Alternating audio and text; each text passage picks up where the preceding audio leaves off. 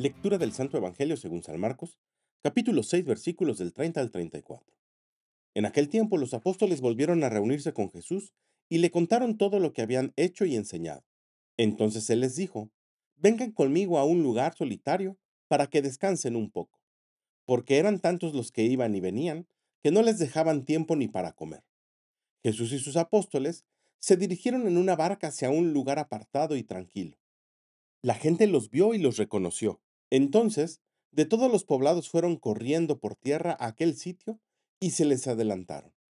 Cuando Jesús desembarcó, vio una numerosa multitud que lo estaba esperando y se compadeció de ellos, porque andaban como ovejas sin pastor, y se puso a enseñarles muchas cosas. Palabra del Señor.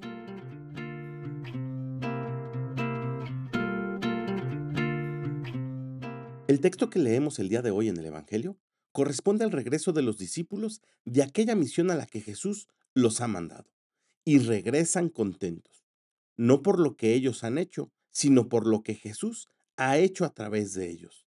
Llegan contentos y con ganas de contar todas las maravillas que se obraron, porque la palabra de Jesús se cumplió tal como les había dicho. Sanaron enfermos, expulsaron demonios, predicaron el nombre de Jesús. Y eso es lo que tiene contentos a los discípulos. Y nos enseña a nosotros que también podemos confiar en la palabra de Dios. Y no solamente podemos, sino que debemos confiar en ella para que ésta se verifique en nosotros y también nosotros tengamos la felicidad y la alegría que tenían los discípulos. Pidamos por tanto al Espíritu Santo que nos enseñe a confiar en Jesús y que poco a poco nosotros Pongamos aunque sea cosas pequeñas en sus manos. Veremos cómo éstas se transforman y poco a poco pongamos las más grandes, la que más trabajo nos cuesta. Que tengas un gran día y que Dios te bendiga.